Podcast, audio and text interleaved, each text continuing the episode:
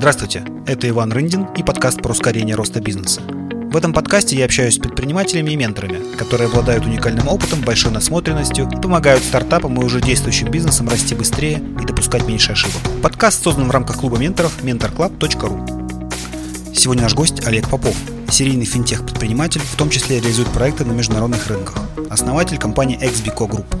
Продукты связаны с кредитованием малого и среднего бизнеса, оценки рисков, кредитных маркетплейсов, кредитных брокеров и другими финансовыми услугами. Бизнес-ангел в области финтех, легал-тех и B2B SaaS со средним чеком 50-200 тысяч долларов. Член клуба менторов mentorclub.ru. Проживает в городе Екатеринбург. Олег, доброе утро! Рад приветствовать тебя в нашем подкасте. Привет, привет. Да. А где ты территориально находишься сейчас?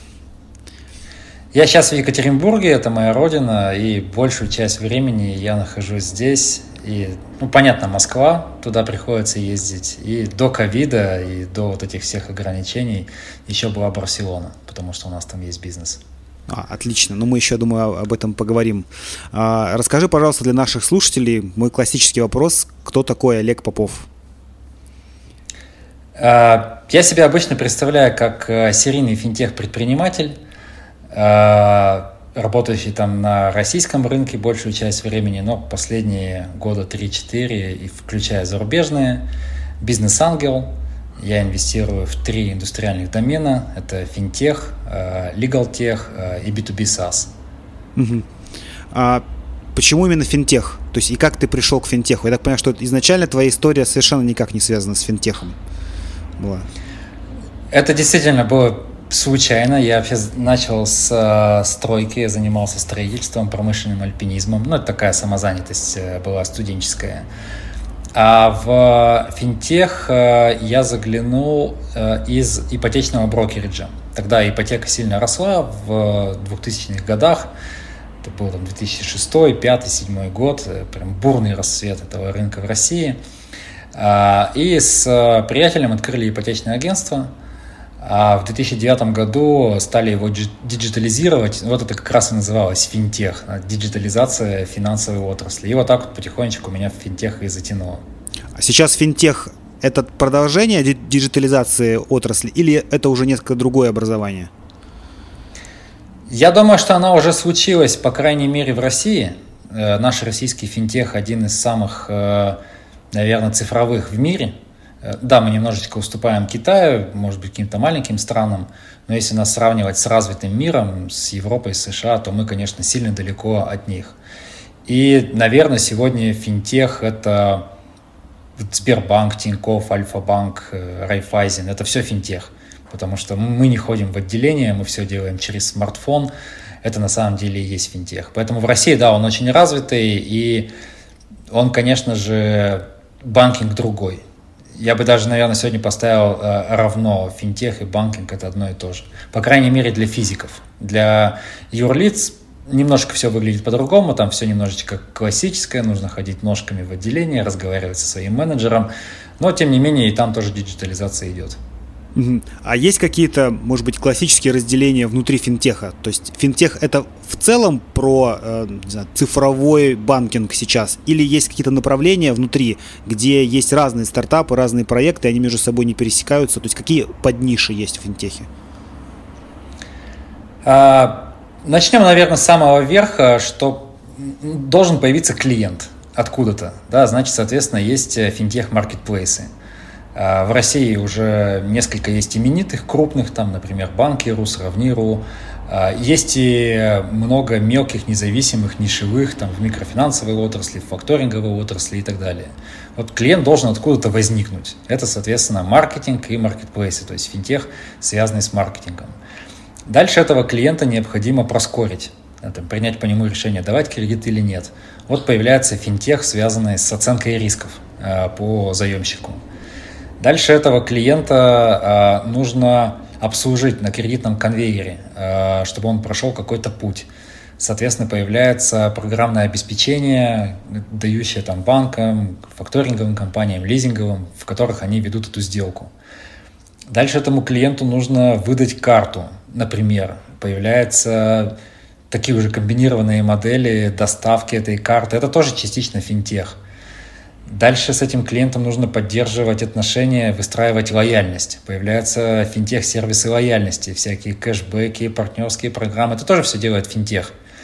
В конце концов, заемщик в какой-то момент выходит, э, не знаю, у него портится кредитная история э, или ему нужна реструктуризация задолженности. Это тоже финтех. Вот все эти компании дистанционно оказывают эти услуги.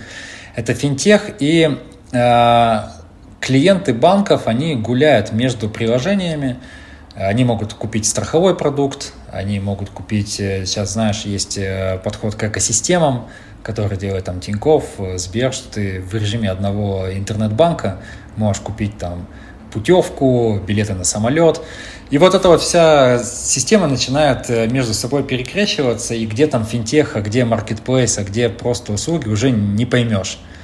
Но, понятное дело, раз под всем лежит э, платеж, э, за, за все товары и услуги нужно платить, это тоже часть финтеха. Поэтому финтех во многом он проник э, во все другие э, сервисы. Вот, например, сейчас очень модно маркетплейсы, Wildberries, Озон. И они купили себе каждый по банку, а кто-то и не по одному. Это тоже финтех, они делают там программы лояльности, карты для клиентов, кэшбэки, кредитование своих э, селлеров. Поэтому финтех, он многолик, он проникает во все отрасли, ну, за исключением, может быть, там, промышленности, добычи полезных ископаемых. А вот в сервисах и услугах он везде. Угу. Ну, то есть можно сказать, что это такая целая отрасль отдельно возникшая, по, которая возникает в момент сопровождения продажи и покупки денег. Том числе и она отдельно возникшая, и она, знаешь, наверное, самая крупная вообще в мире, э, если мы посмотрим э, проспекты э, по венчурным инвестициям, да или вообще там по инвестициям и сделкам, то финтех, он будет занимать пятую часть, а где-то и четвертую часть от всех инвестиций. Или, например, недавно я смотрел, востребованность разработчиков в индустриях, там, в телекоме, значит, э, в банках, финтехе и так далее. Так вот, финтех – это пятая часть там, всех разработчиков. Угу. Соответственно, он там мы его видим не только в виде значит, приложений и продуктов, но мы видим, как рынок труда в том числе ориентируется на эту отрасль. Но это уже следствие получается. Смотри, мне мысль и вопрос, наверное, какой? А почему финтех так бурно растет? А есть ли в этом причина в, в том, что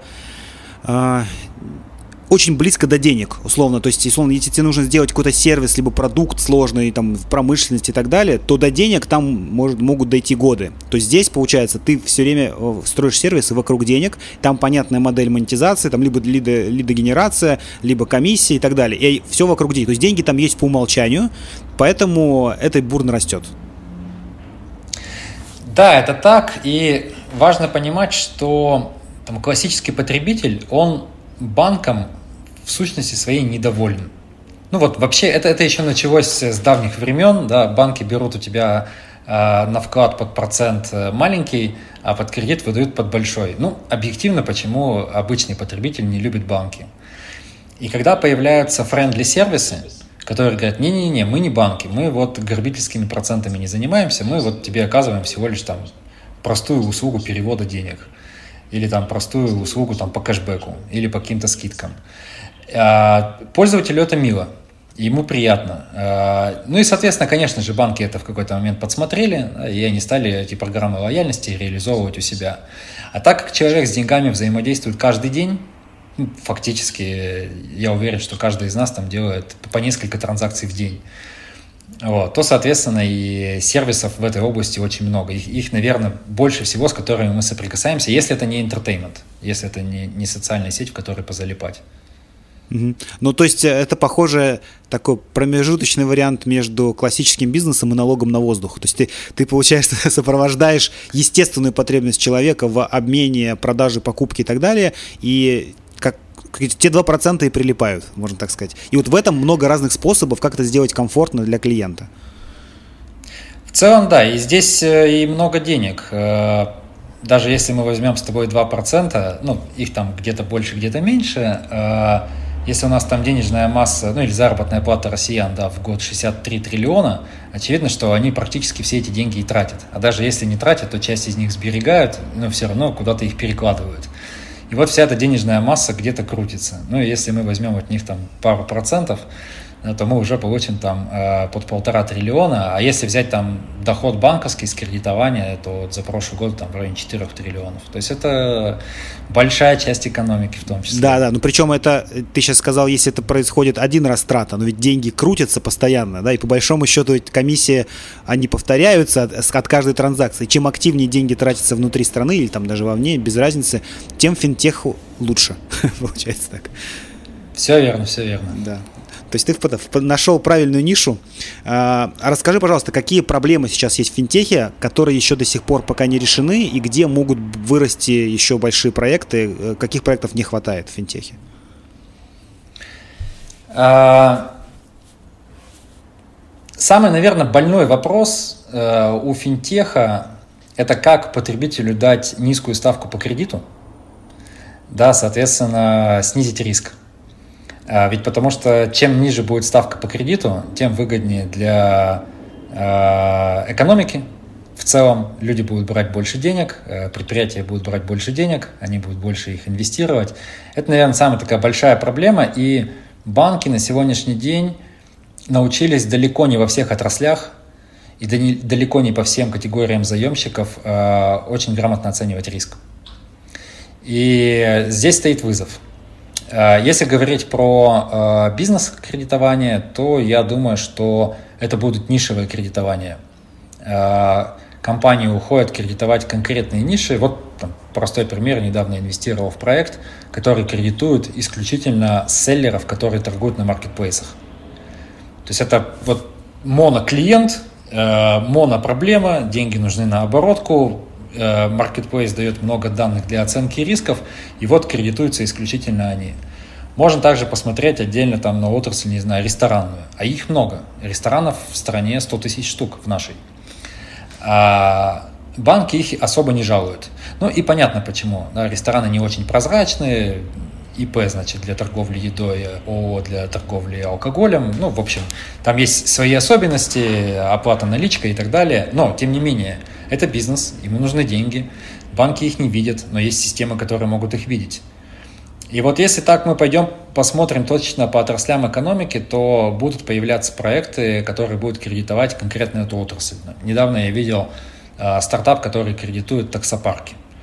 Mm-hmm. Они тоже, в общем, ну, таксистов у нас много в стране, э, таксопарков тоже, соответственно, кто это все обслуживает. Э, и они тоже там в полусерую ведут бизнес где-то на ИП, где-то самозанятые, ну, в общем, как-то пытаются экономить на налогах. Банки это не любят, банки вообще не любят маленькие компании, а те, кто экономит на налогах, не любят вдвойне.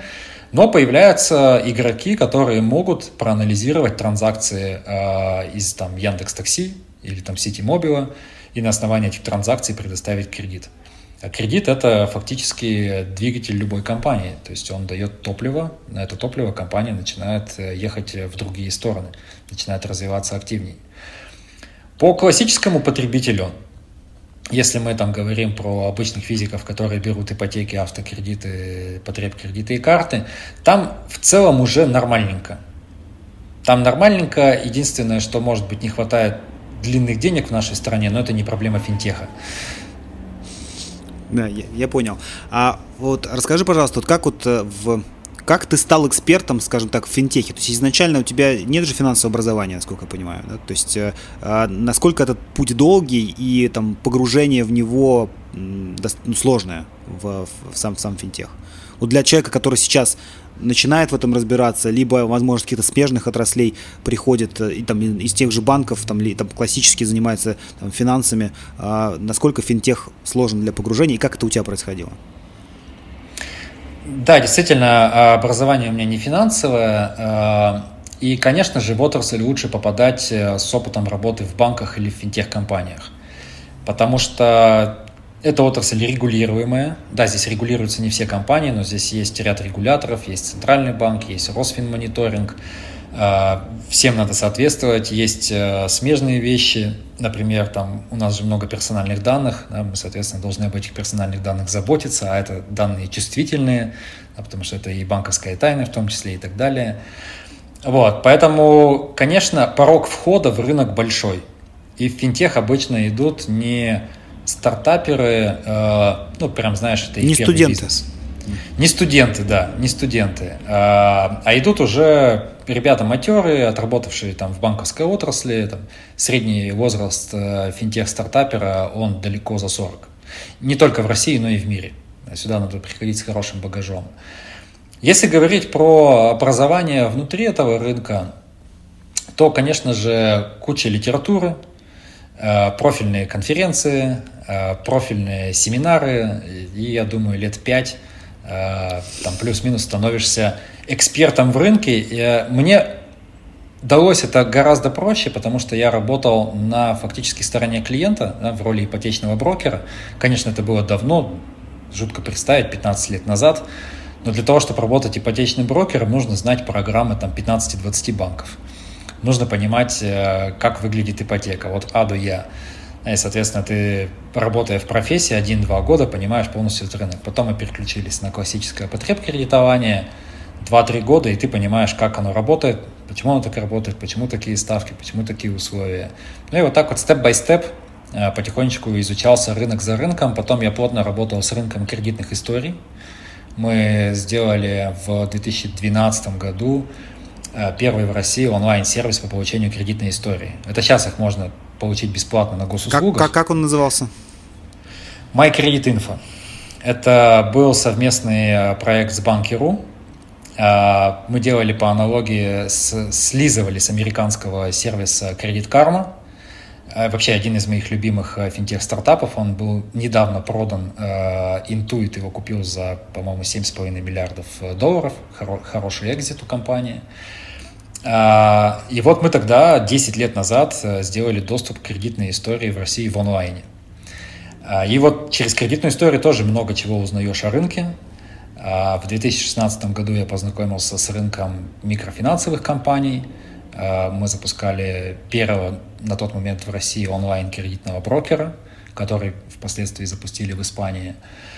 Э, и вот потихонечку заходишь в новую индустрию, один-два года ты эту индустрию понимаешь, третий-четвертый год ты становишься в этой индустрии экспертом. Угу.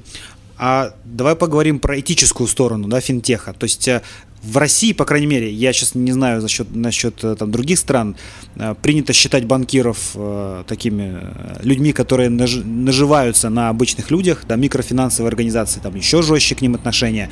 Вот у тебя какое к этому отношение? И есть ли здесь действительно какие-то этические вопросы, которые возникают в твоей голове, когда ты, ну, даешь день, деньги за деньги, условно, за проценты и так далее. Вот, то есть можешь в эту сторону осветить как-то? А, у меня здесь всегда такие два, два направления. Есть полезные деньги, а есть бесполезные деньги. Вот э, поговорим сначала о полезных. Э, полезные деньги – это деньги в бизнес. Э, потому что для бизнеса кредит – это всегда рычаг. Ну, даже там с, с английского leverage, да, и он даже там в финансовой терминологии воспринимается как leverage. Это рычаг. Да, с этим нужно быть аккуратно. Рычаг не должен быть слишком большой. Там, и его там считают. Э, может быть, два, там, три там, дохода от компании могут попасть э, в, в кредит. С этим не надо заигрываться. И это деньги полезные. Ипотека – это тоже деньги полезные. Человек повышает уровень своего благосостояния, без ипотеки он его повысить, ну, немногие могут, а в развитых странах да практически никто. Автокредит в целом это тоже, э, если мы говорим о среднем сегменте автомобилей, это тоже полезный кредит. Он повышает благосостояние человека, повышается мобильность, можно взять работу подальше, но с большим доходом. Э, это в целом влияет на человека позитивно. Ну, то есть... Э, есть кредиты... Сейчас, да, да, сейчас как будто подведу небольшой итог. То есть, получается, полезные деньги – это деньги, которые тратятся в том или ином форме в актив. То есть, либо актив да. – это бизнес, либо это актив – это ипотека, твоя недвижимость, либо если автомобиль можно рассматривать как и пассив, как и актив, то есть если ты правильно используешь автомобиль, ну, как ты говоришь, там для работы, либо там для каких-то там коммерческих даже, может быть, целей, то это тоже полезные деньги. Да. Есть деньги плохие. Начнем, наверное, с классических потребительских кредитов. Э, они развращают людей. Э, люди много людей, действительно много людей. Э, я бы не сказал, что половина, может быть, чуть меньше половины, но они начинают жить непосредством. Это в силу финансовой безграмотности.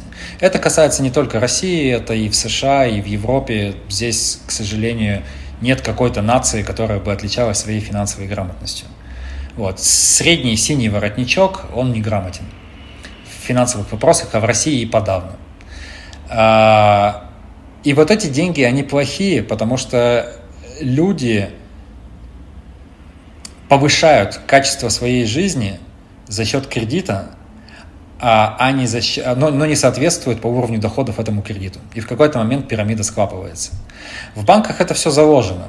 Это все риск-based pricing. Они, э, они понимают, что рано или поздно эта пирамида закончится, но она, когда закончится, непонятно, а деньги заработать нужно сейчас.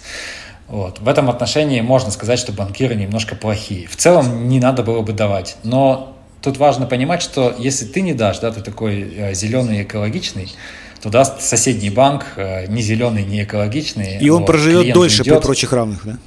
Да, да, да, да, да. И самому банку от этого будет лучше, потому что он получит больше прибыли. Вот эта э, история плоховастенькая. Э, микрофинансы. Э, они задумывались, как и они были придуманы в Индии, э, а в Индии вообще тогда банковского кредитования, когда микрофинансы придумали, его практически не было. Но оно было только в крупных городах. Как мы знаем, Индия живет в сельской местности до сих пор. Подавляющее большинство э, живет в сельской местности или в очень малых городах. И тогда это придумали вот этот микрофинанс э, для того, чтобы сельские жители могли занять денег на сельхоз, значит, свои нужды, да, и что-то вырастить, пойти продать, ну и, и так далее.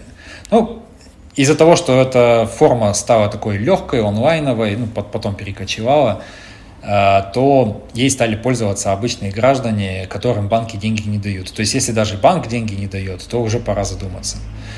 Вот. И, и микрофинансовые компании, наверное, помогают какой-то части населения.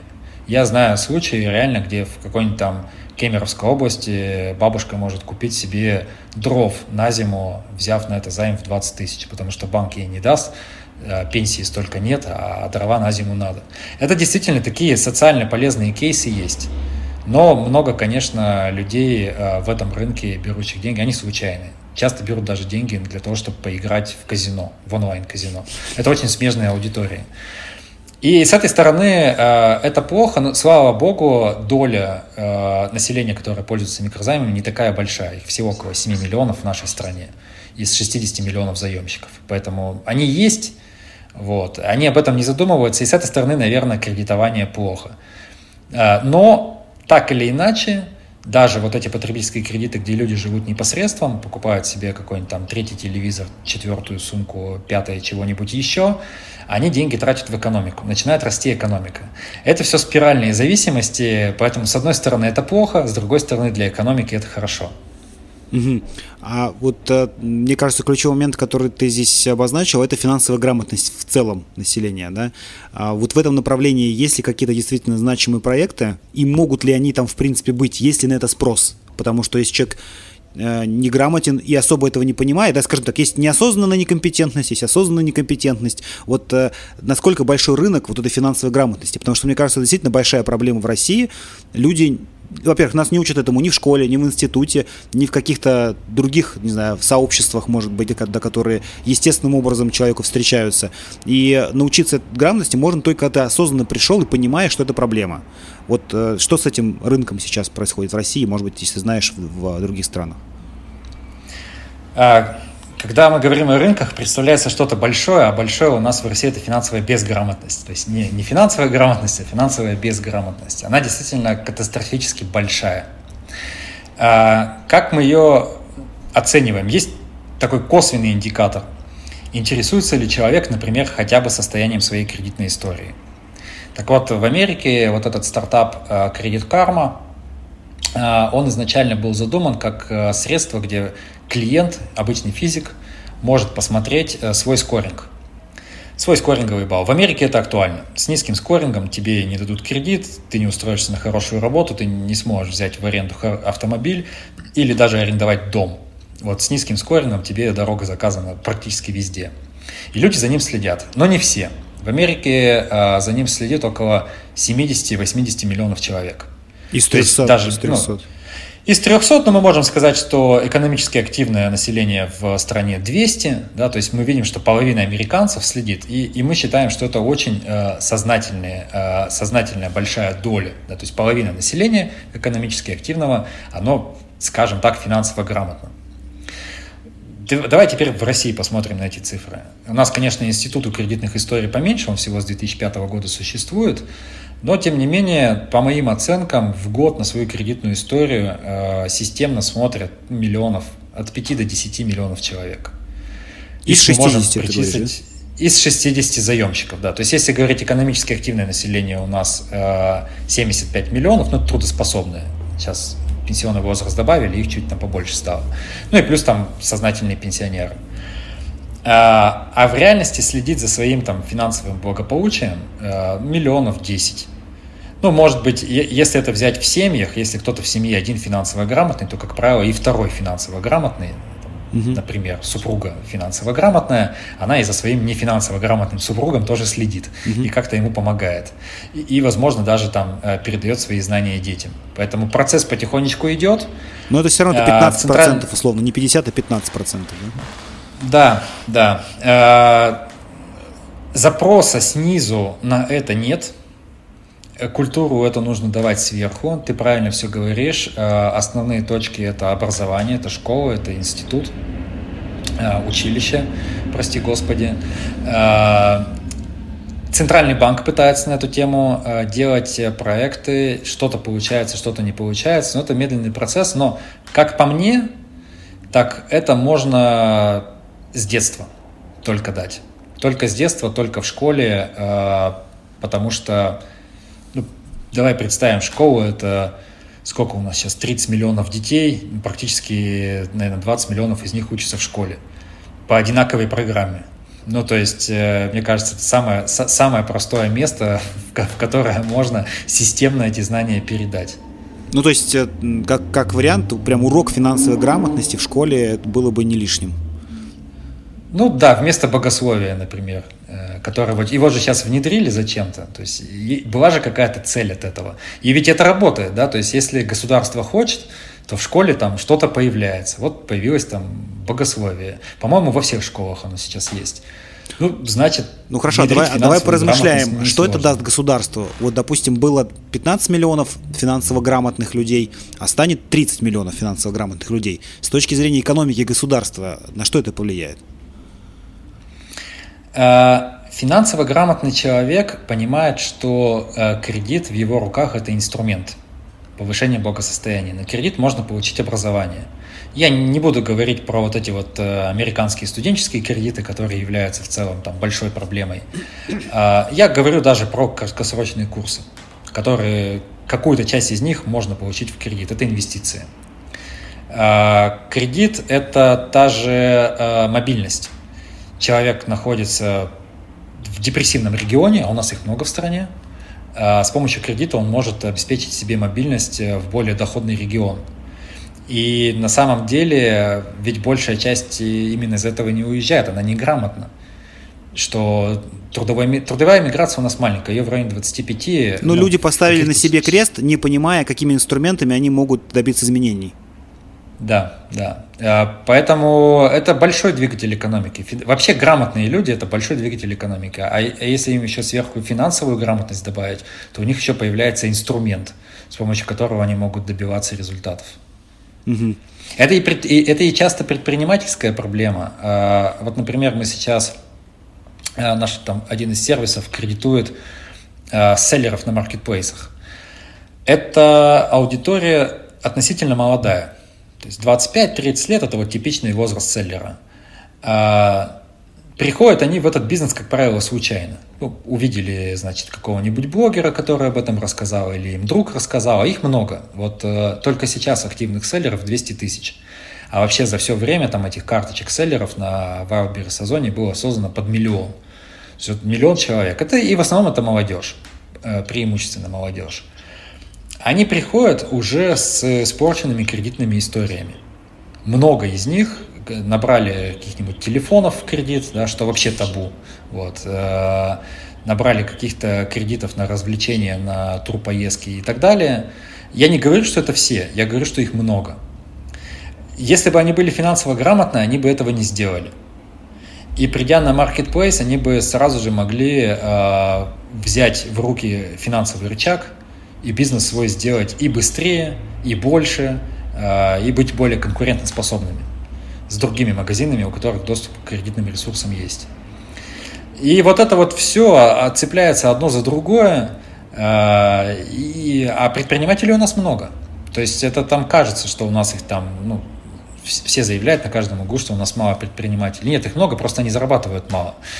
Uh, у нас доля предпринимательства в экономике вот этого малого там, ну, 25-30%. Да, там есть производное предпринимательство, которое обслуживает государственные компании и госконтракты, но тем не менее, это тоже предпринимательство.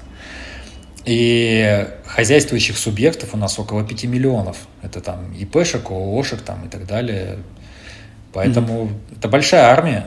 Если бы из них э, половина была бы финансово грамотная, они бы смогли свои бизнесы сделать больше, потому что у них бы рычага было больше. А, большой проблемой, ну, как заявляется, я думаю, что действительно это так, в России является производительность труда. А, видишь ли ты здесь связь между вот этой историей умения управлять деньгами и производительностью труда в России? То есть умение правильно построить, бизнес, умение... То есть производительность труда же выражена тоже в количестве денег, которые производятся человеком, да, там, за единицу времени. И, по идее, если есть умение грамотно управлять финансами, есть возможность применять вот эти рычаги, а, то и производительность труда не за счет там, увеличения количества там, трудочасов э, или там, не знаю, усидчивости, да, это можно сделать, а за счет того, что ты повышаешь как бы другую сторону, да, именно что результат труда, скажем так, увеличиваешь за счет того, что ты умеешь управляться деньгами. На твой взгляд, есть здесь какая-то связь? Мне только что пришло это в голову, что здесь, может быть, э, есть какой-то как бы, смысл покопаться. Прям точных исследований на эту тему не смотрел, но можно посмотреть на обратную связь. Э, э, люди обеспеченные, с высокой производительностью труда. Соответственно, обеспеченные люди, как правило, финансово грамотные. То есть обратным счетом посмотреть на это можно так. Э, если посмотреть на вообще производительность труда у нас в стране, э, она низка в крупных э, государственных компаниях, и там причина как бы понятна. У собственника нет собственника. Ну да. Которому, есть... которому нет дела до этой производительности труда, ему нужна занятость. Угу.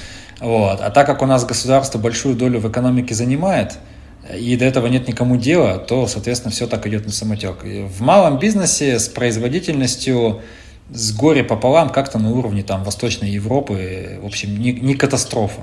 В среднем бизнесе, наверное, тоже. Да и вообще, производительность труда на самом деле, она начинает расти э, от малого к среднему бизнесу. В малом, да, вот прям совсем микро-нано бизнес. Там с производительностью все плохо, потому что человек все делает сам. Это нет команды, нет делегирования, нет ролей, там нет полномочий и так далее. И понятно, почему там низкая производительность. А когда микро, вот этот нано-бизнес переходит в малый, с производительностью тоже еще пока не очень все хорошо, потому что люди на ходу придумывают себе менеджмент. Ну и очевидно, они его придумывают э, не всегда правильно. Они изобретают велосипед. Вот. Но только один велосипед поедет правильно. Э, один тип велосипеда. А вот когда малый бизнес начинает переходить в средний, очевидно, что он туда переходит из-за более высокой производительности труда, чем у других малых бизнесов. Он начинает нанимать менеджмент, который уже не изобретается, а он там нормальный, профессиональный и так далее. Вот крупный переход, средний переход в крупный, это тоже происходит по большому счету из-за производительности труда, да, потому что для этого перехода нужны деньги. Деньги нам обеспечивают и самая производительность. А вот э, старый крупный бизнес, э, который уже либо монополист, либо он там достался там снижается совсем, производительность. Она начинает, она начинает деградировать. Это естественный процесс. И если в государстве доминируют э, крупные корпорации, э, доминирует госсектор, где нет хозяев э, реальных, да, фаундеров, э, которые бегают за эту производительность, э, значит, переживают, то она, конечно же, начинает замедляться. Вот. Еще низкая производительность у нас э, связана с, с большой территорией и с большим количеством депрессивных регионов. Она просто физически не может на крайнем севере, в отдаленных регионах просто быть производительной. Если мы начнем сравнивать там города, Питер, Москва, Екатеринбург, то тут с производительностью все в порядке. Ну и, собственно, обратным счетом мы видим, что из финансовой грамотности здесь более-менее. Ну, то есть э, прямой корреляции нет. Э, гипотеза, скажем так, пока не нашла своего подтверждения. Это родилась гипотеза в процессе нашего разговора, да, что ну, это действительно важный рычаг, финансовая грамотность, который позволяет правильно использовать деньги, а правильное использование денег – это всегда рост, так или иначе. То есть э, и своего благосостояния, и благосостояния компании. Я бы сказал даже такое слово, как доверие, потому что на самом деле кредит – это доверие. Не знаю, Впрямую можно такой перевод найти, э, но косвенно уж точно. А, доверие – это открытость и скорость движения информации. А, и, соответственно, чем она выше, а, тем и экономика лучше. Чем более открытая экономика, чем больше доверия в экономике, тем, соответственно, все происходит в ней выше, и производительность труда там выше. Вот у нас пока с доверием не очень хорошо. Пока не очень хорошо. Вот, собственно говоря, они производными идут и на производительность труда, и на финансовую грамотность, и на все остальное. Давай тогда продолжим наш разговор уже больше на тему твоего опыта. Да? Расскажи, пожалуйста, чем ты сейчас занимаешься. Вот как раз тут мы копнули в шире, вглубь в области финтеха. Да? Что делают твои проекты и как ты сам сейчас себя позиционируешь, да, ты сейчас и инвестор, с одной стороны, там, и бизнес-ангел, ты говоришь, и у тебя есть собственная компания, и ты как ментор работаешь. Вот расскажи немножко про то, как ты э, реализуешь себя в этих трех ипостасях. Да, мне по наследству э, из моей бурной молодости достались проекты, которые я веду операционно. Э, это группа компании Exbica. У нас B2B SaaS-платформа для кредитных и ипотечных брокеров – Э, где они э, получают клиентов на кредитование, э, скоринг по этим клиентам и отправку этих клиентов в банки. В этой же платформе с прошлого года развивается направление, связанное с банкротством физических лиц. Это большая тема, большой рынок. Своевременно принятый закон в 2015 году и потихонечку дошедший сейчас до логического своего апогея рынка. Вот части людей нужно, конечно же, пробанкротиться. И для этого нужна инфраструктура. B2B SaaS инфраструктура для юридических компаний, которые этим занимаются. Это онлайн-кредитный брокер, который подбирает э, кредиты для физиков. Это кредитование уже собственное э, селлеров на маркетплейсах. Это уже не в формате операционной деятельности, это инвестиция.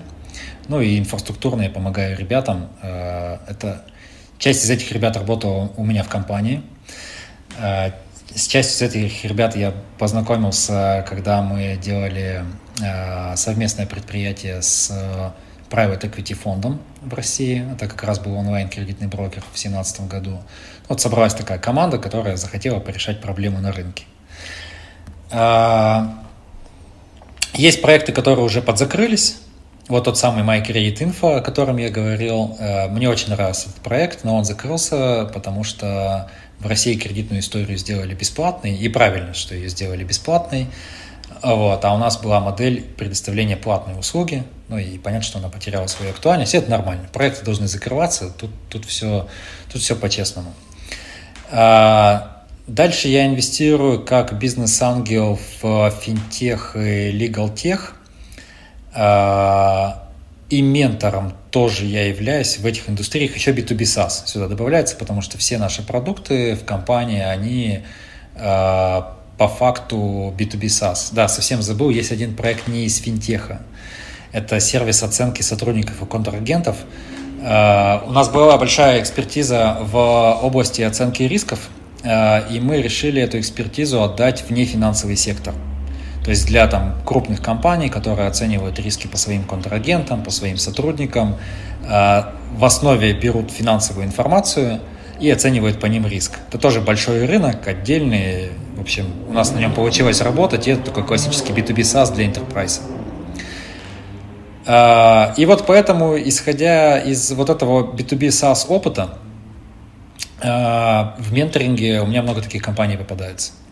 Вот. Ну и, понятно, приходят компании из финтеха и из легалтеха просто потому, что у меня там большой нетворк. Угу. А как ты э, стартовал свою менторинговую деятельность? То есть как это пришло в твою жизнь? А, конечно же, случайно. Это было в 2013 году. А, ко мне пришел наш клиент, а, который пользовался нашей платформой Exbica. А, это был кредитный брокер из Сибири. У них было три... Они работали в трех регионах. Кемеровская, Новосибирская область, по-моему, Томская. И у них был запрос сделать федеральную компанию. То есть у них была такая амбиция. Она мне понравилась. Они меня пригласили в эту компанию младшим партнером с миноритарной долей. Я тогда про менторинг вообще ничего не знал. Угу. То есть они пришли и сказали, мы хотим стать э, значит, федеральной, ком, федеральной компанией номер один на рынке. Мне эта идея понравилась, команда понравилась, и по факту им нужно было сделать стратегию и отстроить регулярный менеджмент. Вот такая вот у меня была роль ментора. Мы очень удачно с ними поработали два года. Они действительно вышли во все города-миллионники. Я думаю, по объему денег они даже были номер один на рынке. Э, детальной статистики у меня нет. Их немножко накрыла история крымская 2014 года, когда Центральный банк до 17% ставку поднял. Но это был такой первый опыт менторинга, и он для меня был неосознанный. Я ни на тот момент не понимал, когда заходил в этот проект, что я ментор, ни когда выходил из проекта, я не понимал, что я ментор. А, потом такой опыт случался со мной еще несколько раз. А, у меня есть э, друг из э, с университета, он занимается туризмом. Я все время даю ему, когда мы встречаемся, я ему всегда даю там рекомендации, что лучше сделать по бизнесу, как расти. Он к ним прислушивается, всегда благодарен. Такой приятный слушатель, который всегда, значит, э, тебе платит тем, что слышит твои советы и делает их. И потом делится результатами спустя какое-то время. И вот в таком формате со многими предпринимателями общался и никогда не думал, что это менторинг. Потом в какой-то момент, э, может, пару лет назад, может, три, э, я сам задумался о том, что мне нужен ментор. Э, и я стал этим вопросом заниматься. Я всегда, если что-то не знаю, как это происходит, я сначала там читаю книги, и вот я прочитал пару книг на эту тему, может, даже побольше. Посмотрел на сообщество. Тогда это было сообщество менторов в Сколково. А, при бизнес-клубах. Я тогда был членом Equium, э, бизнес-клуба Equium. Стал изучать тему, случайно наткнулся на Дмитрия Волошина.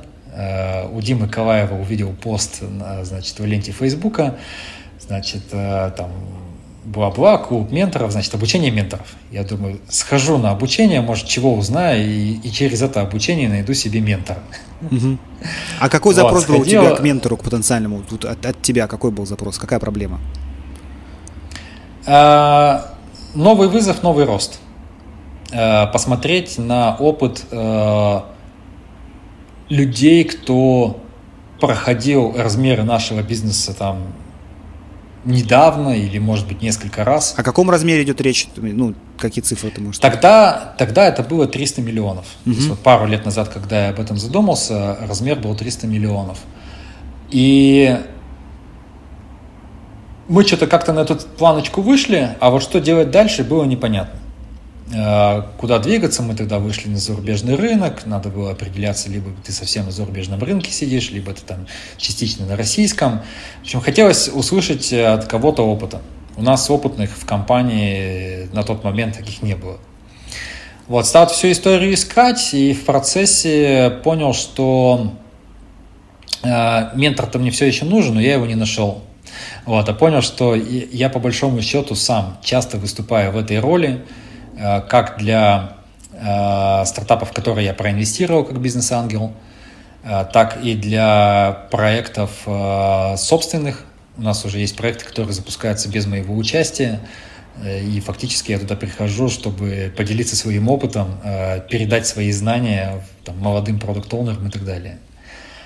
Вот. И появились запросы от компаний вот в этом сообществе Equium, я находился. Это, там есть твоя локальная маленькая группа на там 15-20 человек.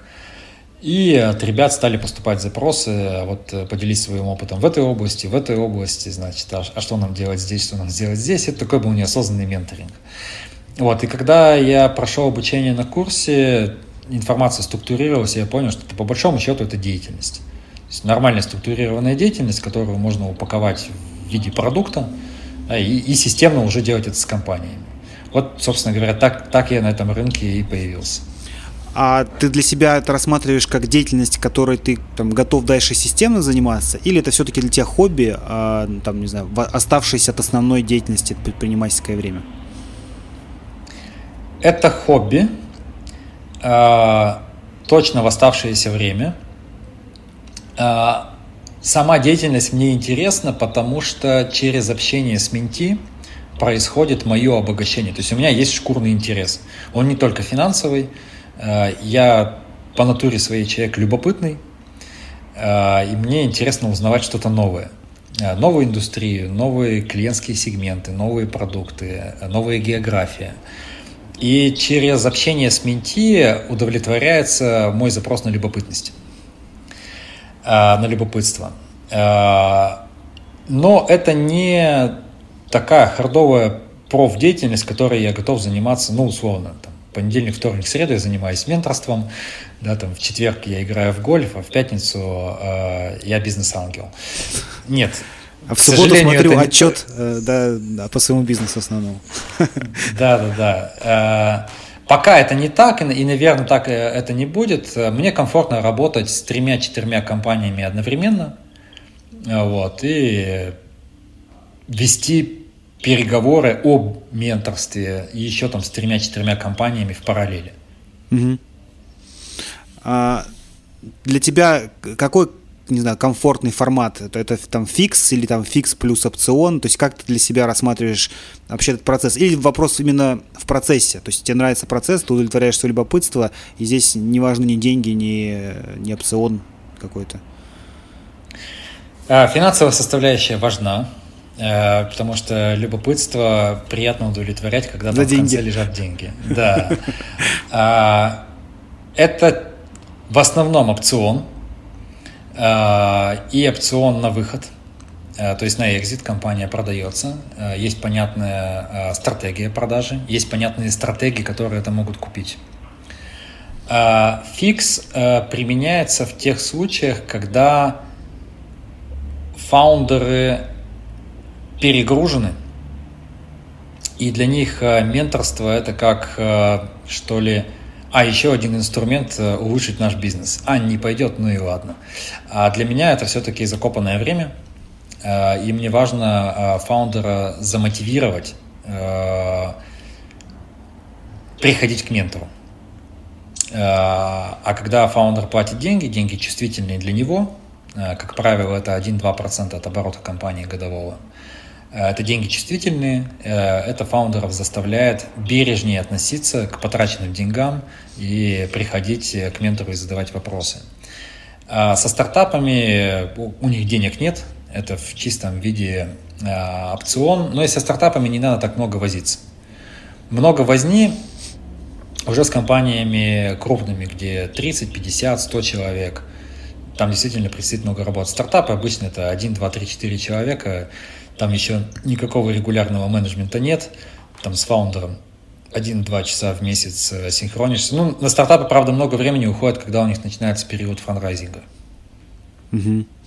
А, а нет ли такой э, проблемы у тебя, что вот если ты один, ты говоришь, один-два раза в месяц э, ты синхронишься, что вы о чем-то договорились, а стартап дальше э, стартапер погрузился в операционку все равно свою и не делает то, что, о чем мы договорились, не потому что он не хочет, у него просто не хватает времени, не хватает фокуса, не хватает, может быть, там, внимания, он тебя слушает с удовольствием, благодарит, но дальше дело не идет, потому что просто слишком редкие встречи.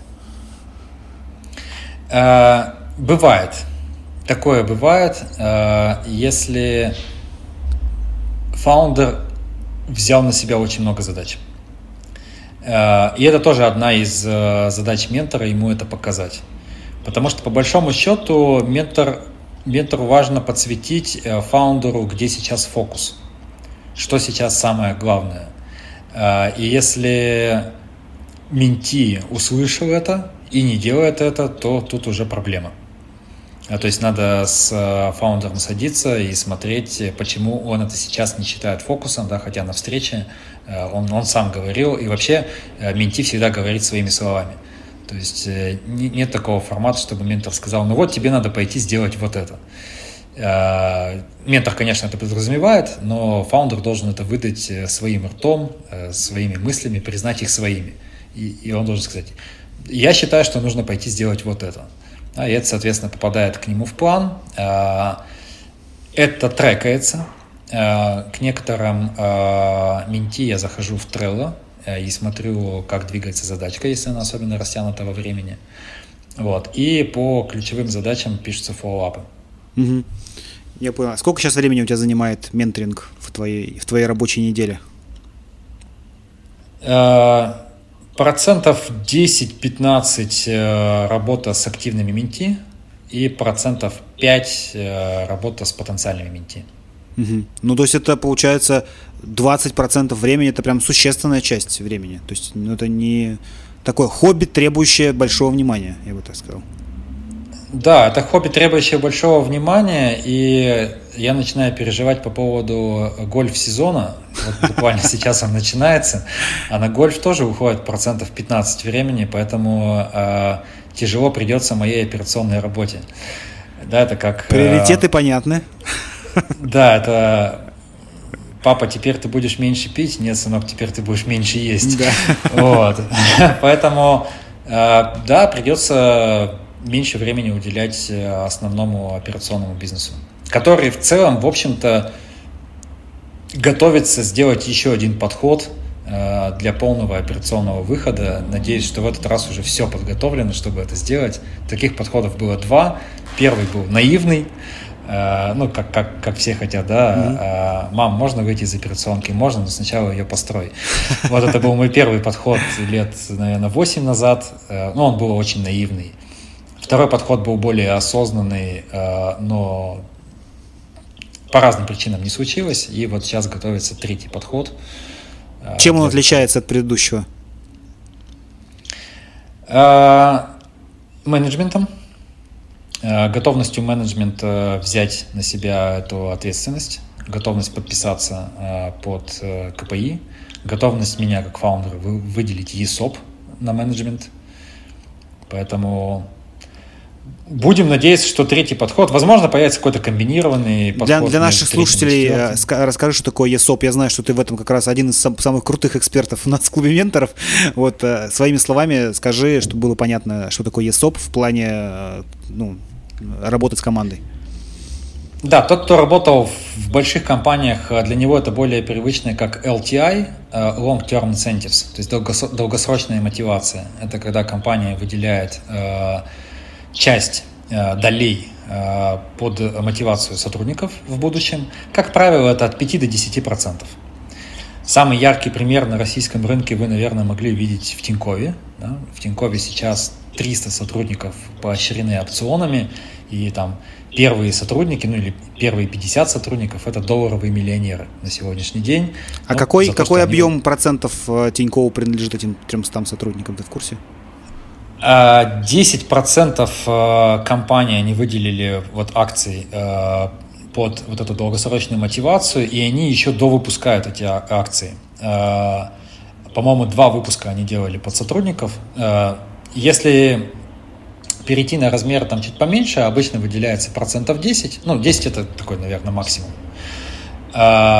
И туда подпадают топ-менеджмент, ключевые сотрудники, при достижении э, какого-то результата компании. Иногда это бывает по времени, отработал, не знаю, три года, и вот тебе доля. Э, такое часто случается в США, в Европе, э, очень распространенная практика. А в России еще любят привязываться к какому-то достижению компании.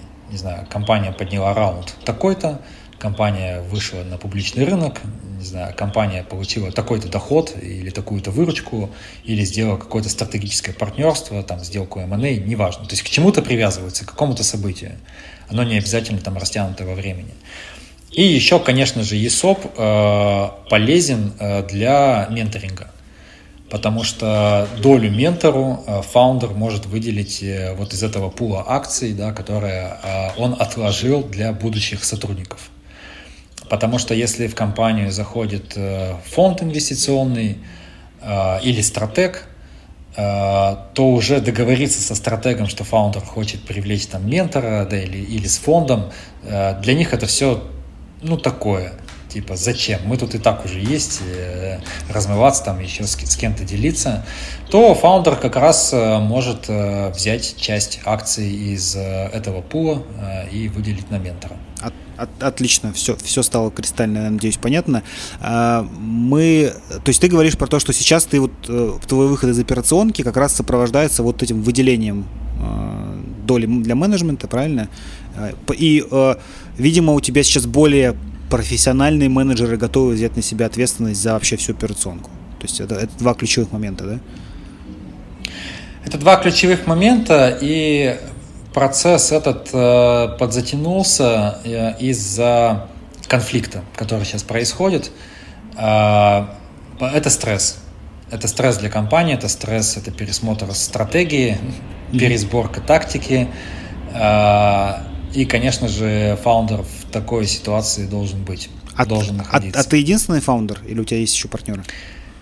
Есть еще кофаундеры, э, но они занимаются э, своими направлениями. У нас три кофаундера, и у каждого свое направление, угу. свой, свой, свой операционный бизнес.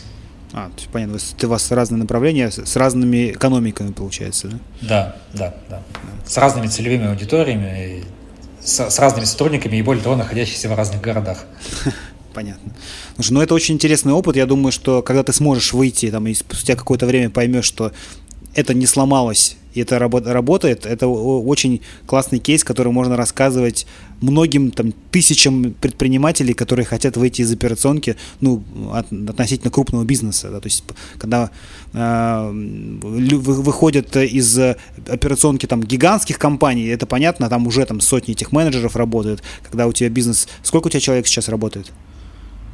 Сейчас 65 человек в Екатеринбурге. Ну, то есть это относительно небольшой в количестве людей бизнес, из которого каждый человек, особенно фаундер, это очень весомая единица. Вот. И выйти из такого бизнеса сложнее, на мой взгляд, чем из бизнеса, где у тебя уже тысячи человек.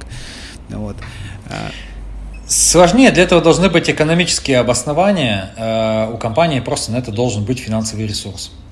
Потому что когда малый бизнес там только-только начинается, ну, понятное дело, почему все делает фаундер, но он просто не может тупо нанять э, квалифицированных людей. Он нанимает неквалифицированных и за них делает всю работу. Это такая ловушка малого бизнеса, нано-бизнеса.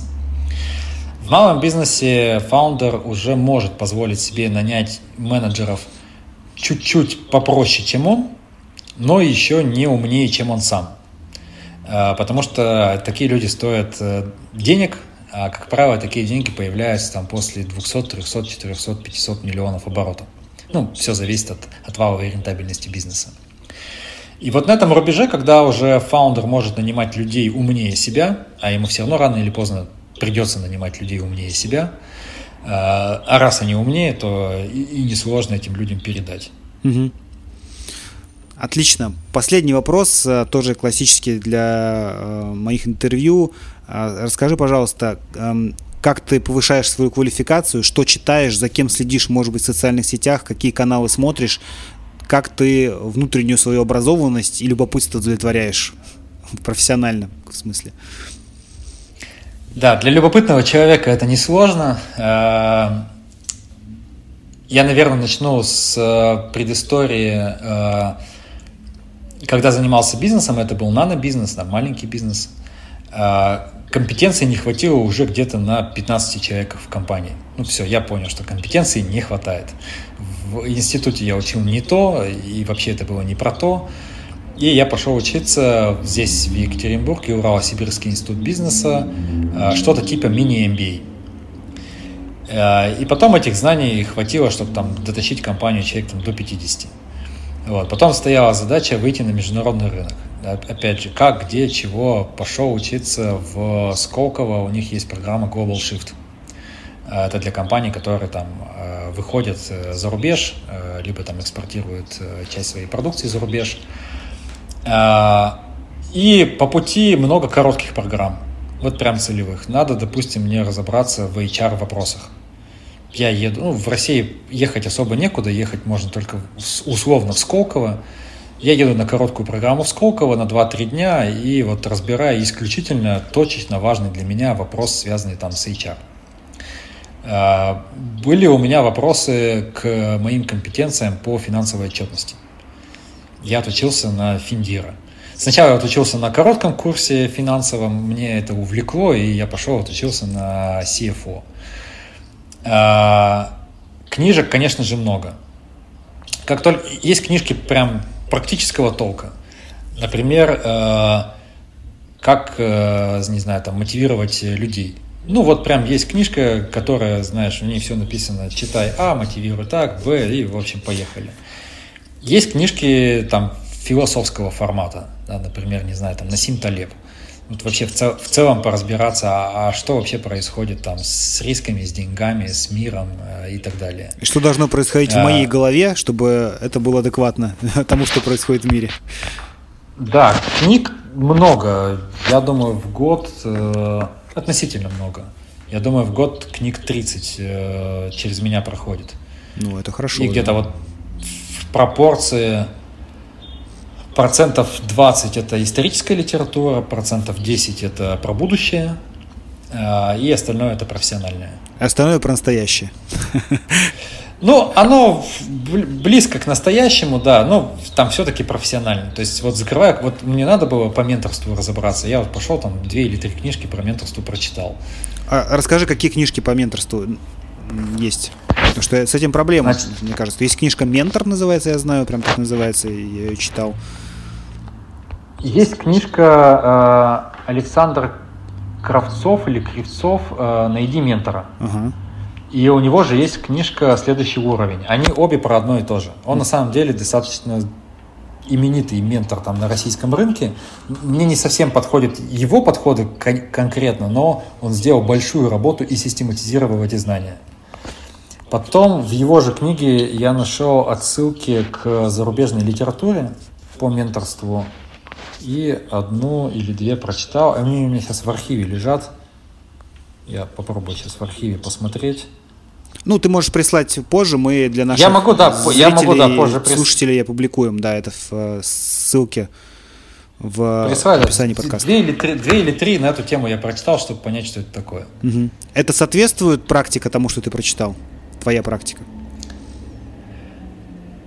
Это скорее э, дает людям понять, нужно ли им менторство или нет. Вот скорее оно про это. Вот у Александра Кравцова э, как раз а ментор он вообще что дает? А он тебе вообще зачем нужен? А почему ты вообще об этом задумался? То есть она про, про это, она про э, принятие этого решения. Оно не показывает, что будет на менторстве, да, какую конкретную ценность ты от этого получаешь, mm-hmm. как выглядит процесс. Об этом она не говорит. Ну и последнее, э, в социальных сетях за кем следишь, э, кем интересуешься, каких профессионалов э, ты наблюдаешь, так чтобы их опыт мог быть тебе интересен в разных аспектах? Время это прошло для меня по социальным сетям. Я лет пять назад следил и больше читал статьи, чем книги. Ну, там всякие VC.ru, там не знаю, коса были такие. Ну, в общем, был, был какой-то ряд. Э, понятно, что и в нашей финансовой индустрии э, есть специальные э, финансовые СМИ, э, которые читал там Банкиру там, и так далее. Э, но статьи это в основном поверхностно. Если в вопросе нужно разобраться глубоко, понять его, э, то это, конечно же, книги. Поэтому в последнее время я больше нахожу ответов в книгах. А если говорить про а, YouTube, YouTube удобный формат, в машине едешь, включил его, и он тебе там что-то балакает. А, мне нравится подход Мовчана относительно экономики. А, когда его, конечно, не сильно заносит, он вот сейчас в Лондон уехал, его там совсем заносит. Вот. Но не надо слушать его выводы, надо слушать его знания, его контент, ну, без выводов. По политологии Шульман неплохо. По региональной экономики Наталья Зубаревич. Угу. ну вот по, по российскому рынку, наверное, вот этих троих я стараюсь слушать э, свежее, что у них выходит. Отлично. А, Олег, спасибо тебе большое, что ты пришел к нам в подкаст. Было очень интересно. Это первый подкаст такой тематический про финтех, где мы получили прям отраслевые знания от, из первых рук от эксперта. Вот, спасибо. Спасибо. Это был подкаст про ускорение роста бизнеса, где предприниматели и менторы делятся со слушателями своим жизненным и бизнес-опытом. Подкаст создан в рамках клуба менторов mentorclub.ru. Услышимся в следующих выпусках.